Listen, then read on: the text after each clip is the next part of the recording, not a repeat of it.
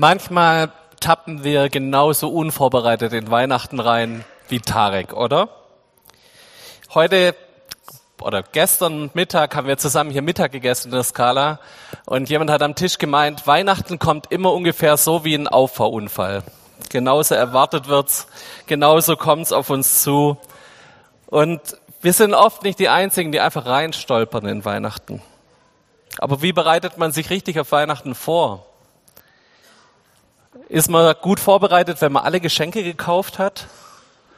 Nochmal jemand am Tisch gestern hat gesagt, er hat einen Reminder im Kalender, dass er jeden Monat daran erinnert wird, kauft für nächsten Dezember die Weihnachtsgeschenke. Ist das die richtige Art, sich auf Weihnachten vorzubereiten? Ich glaube, ich habe ich schon mal von meinem Opa erzählt. Mein Opa hatte sich immer aufgeschrieben, was er zu welchem Weihnachten für welchen Preis ungefähr bekommen hat, um genau in diesem Preis auch wieder zurückzuschenken. Und das hat er nicht gemacht, weil er so knausrig war, sondern weil es ihm wichtig war, dass die anderen Leute sich nicht schlecht gefühlt haben. Ist das die richtige Art, sich vorzubereiten? Habt ihr alle eure Essenssachen bis morgens vom 27.12. gekauft? Seid ihr vorbereitet, dass jetzt zwei Feiertage kommen und die Läden zu haben? Gut. Ich habe dieses Jahr mit den Geschenken so ein Problem gehabt.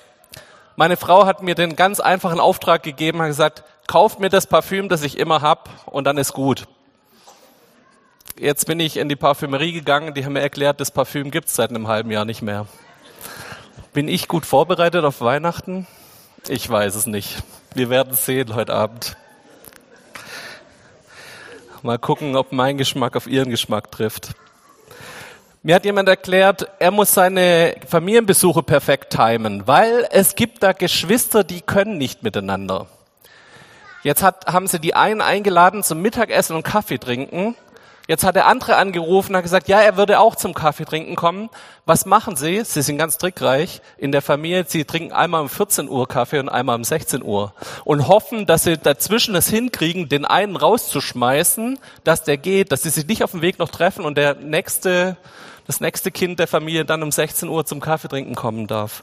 Ist das die perfekte Weihnachtsvorbereitung, wenn du alle Geburtstags, Weihnachtsbesuche, Besuche bei Onkel, Tante, Oma, Opa perfekt durchgetimt hast und auch das richtige Essen zur richtigen Zeit auf den Tisch bringst?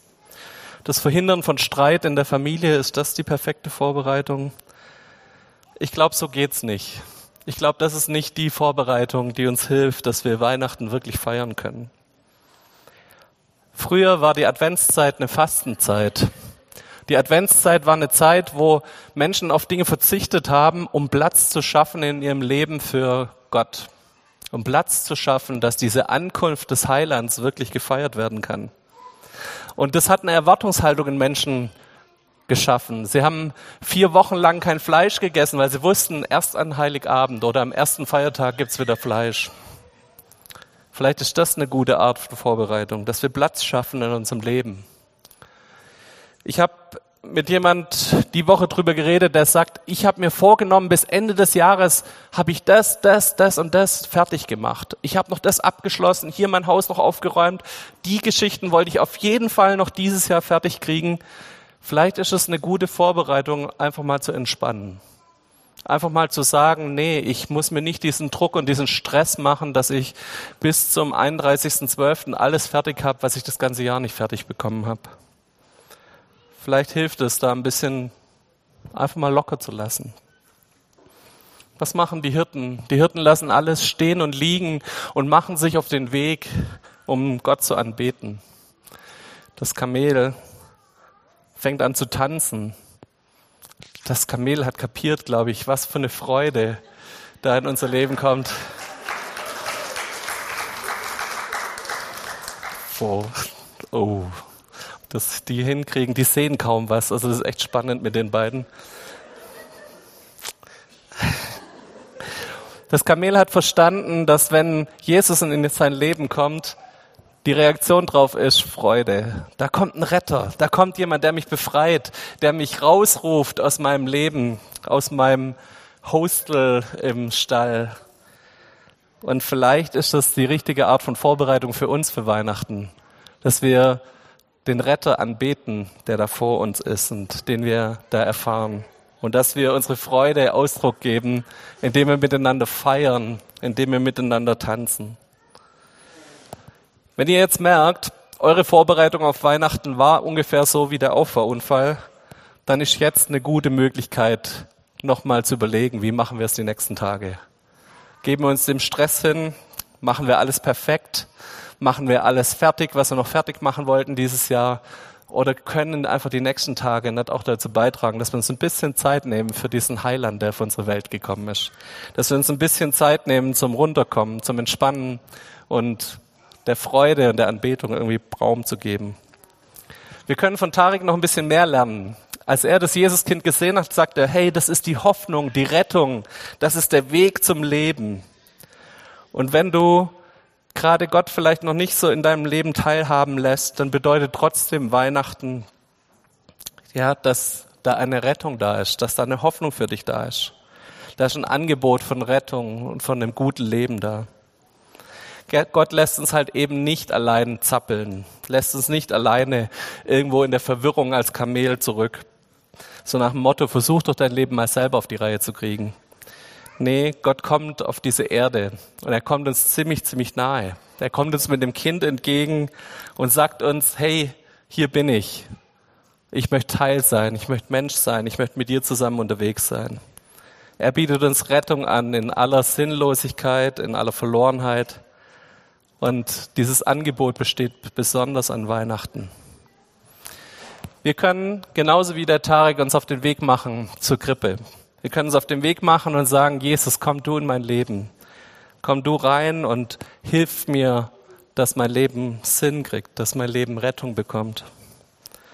Und es gibt eine Hoffnung auch an Weihnachten, die ist unabhängig von den Situationen, in denen wir gerade drinstehen die ist unabhängig von dem Krieg in der Ukraine, die ist unabhängig von Energiepreisen, die ist unabhängig davon, wie die Klimakrise gerade verläuft.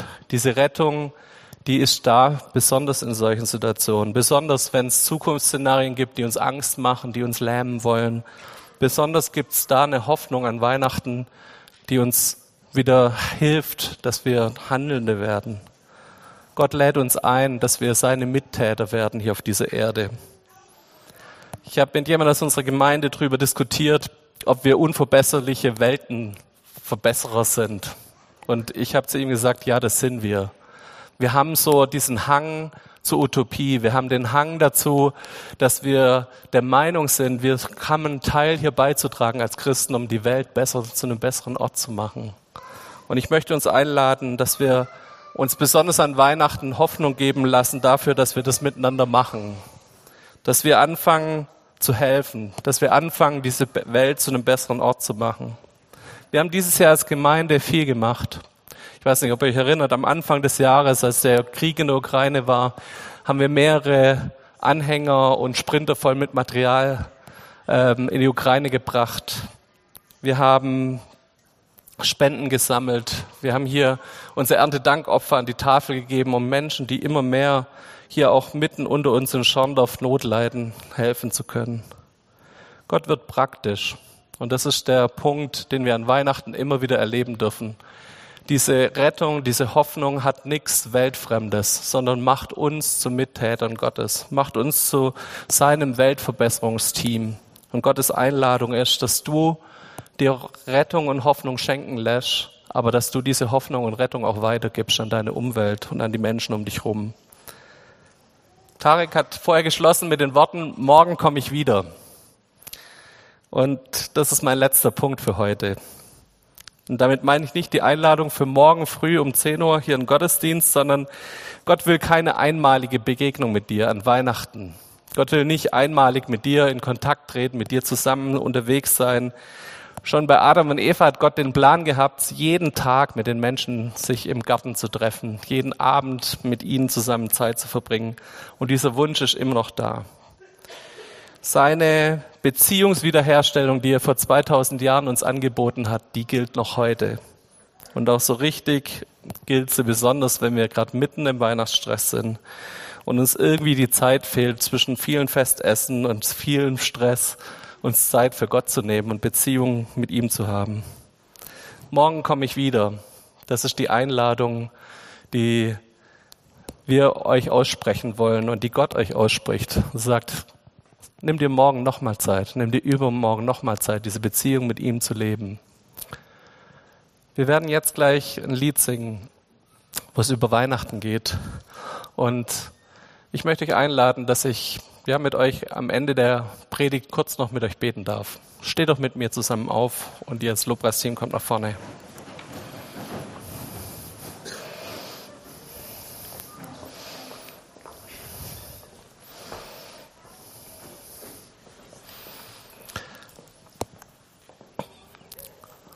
Herr Jesus, ich danke dir, dass du als Retter auf diese Welt gekommen bist. Du bist ganz anders gekommen, als wir es uns manchmal vorstellen, aber du hast trotzdem Rettung und Hoffnung in diese Welt getragen. Und danke, dass wir ein Teil von diesem Projekt Rettung und Hoffnung für diese Welt sein dürfen. Und dass wir besonders in Situationen wie jetzt, wenn vieles um uns nach Krise aussieht, vieles uns bedrückt und uns, ja, uns Sorgen macht, dass wir trotzdem diejenigen sein dürfen, die Hoffnung und Rettung in diese Welt hinaustragen dürfen. Und ich danke dir dafür, dass wir das an Weihnachten feiern dürfen. Danke, dass du mittendrin bist und dass wir das immer wieder neu für unser Leben annehmen dürfen, dass wir bei dir Rettung, Hoffnung und einen Weg zum Leben haben. In deinem Namen. Amen.